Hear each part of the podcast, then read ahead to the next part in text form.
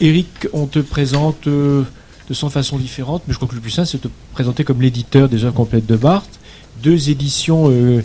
assez proches d'ailleurs, hein, et la première était excellente, la, seconde l'est en- encore plus, si on peut dire. Et euh, ça, c'est l'aspect éditeur. Et par ailleurs, après avoir attendu longtemps, je crois, tu as écrit un livre, il y a un an à peu près, sur le métier d'écrire, qui est un livre euh, que je trouve pour ma part très beau et qui apparemment lui aussi est composé de parties euh, très différentes, hein, comme le sur Racine, et dont l'unité, finalement, c'est la figure du disciple. hein, euh, le disciple que tu étais de Barthes, le professeur que tu es devenu, et, les cours que tu as fait euh, sur un des textes que tu n'aimais pas trop d'ailleurs, hein, au moment où il l'a écrit. Bon, c'est pas l'objet du tout de ton, euh, de ton intervention. Euh, tu diriges l'ensemble de l'édition des, séminaires et cours de Barthes, donc tu es un petit peu le, euh, celui qui nous chapeaute tous. Et euh, là, tu vas parler, donc, euh, je crois, moins du séminaire sur le fichier d'auteur que du texte Roland Barthes par Roland Barthes. D'où je vais partir Je vais partir du fait que la période que Barthes a traversée est une période de grande crise, de crise très profonde, intense du discours philosophique, et que la période que nous vivons aujourd'hui, que nous vivons aujourd'hui, est une période de restauration, de restauration euh, d'une séparation des savoirs, d'une séparation discipline des savoirs et d'un rencentrement profond du discours philosophique. À l'hétérologie, mot de bataille, qui a, disons, gouverné la période où Roland Barthes a écrit, a succédé un retour, disons, à un discours homogène et à une restauration, disons, de la philosophie comme, discipline. Alors, il n'y a aucun jugement de valeur de ma part sur ces phénomènes, à la fois de crise et de restauration, parce que je pense qu'en fait, ce sont des, un phénomène commun.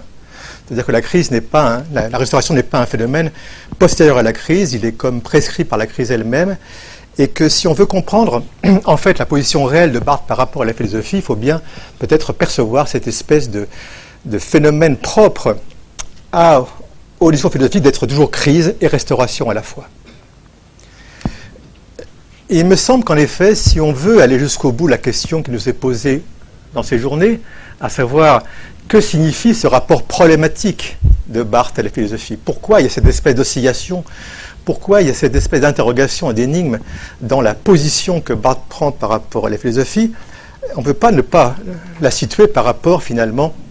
à la dimension problématique de la philosophie elle-même. C'est bien parce que la philosophie est problématique, peut-être, qu'il y a ce régime de parole euh, si incertain, si ambigu, si ambivalent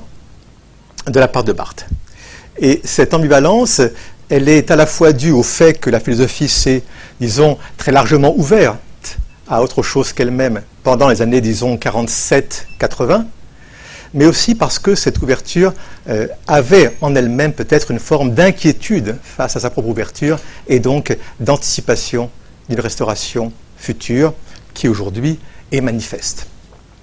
C'est pour autant euh, le fait que la restauration soit dans la crise ne fait pas pour autant que cette crise ait été insincère.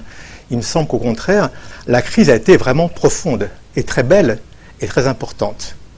Il me semble que cette crise de la philosophie, du discours philosophique, euh, a été une façon de redite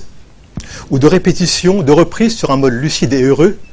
euh, de crise isolée et dramatique qui était antérieure crise dont Kierkegaard est l'exemple, dans l'isolement total d'une parole, Nietzsche, autre crise d'une conscience isolée, Bataille, autre phénomène d'une conscience, elle aussi relativement isolée, ou alors euh, dans des formes de perte du discours philosophique, dans l'espèce de chaos de l'histoire, que ce soit l'espèce d'anticipation par Husserl dans la crisis de l'apocalypse à venir de l'Allemagne, ou dans l'adhésion de Heidegger à cette même crise.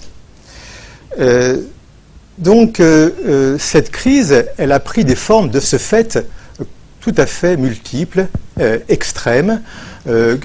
aussi bien dans la- dans l'apparition du structuralisme, du périple structural que Milner a très bien analysé, que sous les formes tout à fait, différentes, que ce soit le thème de la fin de la- philosophie, le dépassement de la métaphysique avec les discours post-heideggeriens, post-hegeliens, euh, que ce soit avec le discours évidemment de démystification de la philosophie par le marxisme, que ce soit en fait avec l'éclatement de la philosophie, avec la création des des sciences humaines, ethnologie, sociologie, psychanalyse, etc. Ce qui me frappe en fait là-dedans, c'est que la restauration a eu lieu depuis la philosophie. Euh, mais euh, peut-être pour être, et là je vais sauter quelques pages, je voudrais simplement donner quelques noms de ce moment de crise très fort. Je pense à Foucault, et notamment la préface à la transgression 63. Euh, je cite Pourquoi le langage discursif se trouve-t-il si démuni de nos jours quand il s'agit de maintenir présentes ces figures, les figures de Dionysos, les figures que Nietzsche a ouvertes, et de se maintenir en elles? Ce langage discursif, c'est celui de la, philosophie, bien sûr, qui est aujourd'hui, en 63, démuni. Je pense à Lacan, notamment à son grand séminaire L'envers de la psychanalyse, où la philosophie est attaquée de manière très violente, et où le philosophe apparaît comme une figure euh, finalement euh, quasiment de canaille, à savoir celui qui, dans sa fonction historique, trahit le savoir de l'esclave, je cite, pour en obtenir la transmutation comme savoir du maître, où donc Lacan fait du philosophe la figure vraiment du collaborateur et de celui euh, précisément qui se place comme ce qu'il appellera plusieurs reprises la canaille. Bref, donc il y a réellement de la part de la philosophie des moments de très. Des philosophes, Lacan n'est pas un philosophe, mais Foucault l'est totalement, et puis Lacan intervient quand même dans un milieu où la philosophie est tout à fait présente, et donc euh, intègre avec sa critique de la philosophie l'ensemble des philosophes qui le suivent, en tout cas. François Val, Jacques-Alain Miller, un tas de personnalités importantes. Donc cette crise de la philosophie est, vraiment une crise violente qui passe par des, à la soit par des moments de désespoir, Foucault, soit par des moments d'agression. Or, cette restauration, il me semble, elle va avoir lieu depuis la philosophie elle-même. Il me semble que celui qui, en fait, est le véritable artisan d'une restauration, c'est Gilles Deleuze, avec son livre écrit avec Guattari, Qu'est-ce que la philosophie? en 91 ce Qu'est-ce que la philosophie est un livre très compliqué, enfin plein de choses, mais si on veut, disons, le replonger dans le contexte qui est celui de mon propos, va dans ce sens. D'abord, une dénégation profonde de l'idée d'une crise de la philosophie. Deleuze renvoie l'idée, par exemple, de dépassement de la métaphysique à des radotages euh, dont il se moque. Bon, c'est pourtant évidemment Heidegger qui est visé là-dedans. Euh, de la même manière, de manière très très violente également, Deleuze euh, remet en cause tout l'intérêt des sciences humaines et s'en moque avec une certaine ironie. Psychanalyse, sociologie, anthropologie, il dit, d'épreuve en épreuve, la philosophie affronterait des rivaux de plus en plus insolents, de plus en plus calamiteux, que Platon lui-même n'avait pas imaginé dans ses moments les plus comiques.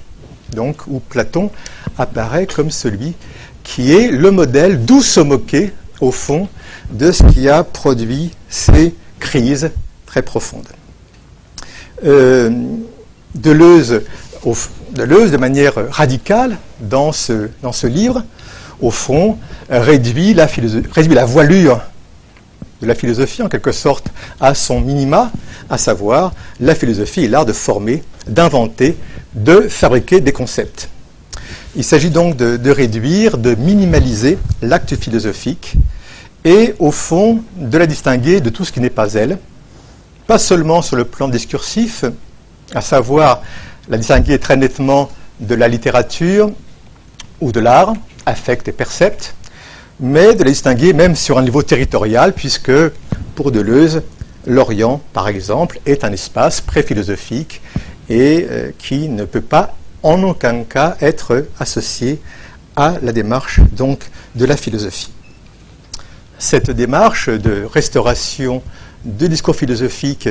euh, qui donc apparaît en 91 avec ce livre, Qu'est-ce que la philosophie Dans le titre lui-même, est complètement platonicien. Qu'est-ce que Pourtant, la question qu'est-ce que était en principe bannie euh, si l'on suit le saignement de Nietzsche? Eh bien, euh, ce, ce, livre aura d'autres successeurs Je pense notamment à Alain Badiou avec le manifeste pour la philosophie, qui est là l'entreprise finale de restauration de la philosophie. Donc mon analyse, c'est la suivante, c'est qu'au fond, euh, pour bien comprendre la position de Barthes, il faut avoir ça, avoir ces deux phénomènes à l'esprit, à la fois pour comprendre comment Barthes a en quelque sorte produit une stratégie d'intervention dans ou aux marques de la philosophie, et pour comprendre notre propre regard sur la position de Barthes, parce que nous sommes bien sûr programmés pour analyser Barthes en fonction de cette histoire de la philosophie elle-même, et on ne se poserait pas tellement la question de savoir si Barthes est philosophe ou pas philosophe, si au fond, la question d'être philosophe n'était pas une question de nouveau euh, de position et de pouvoir ou de place dans les discours.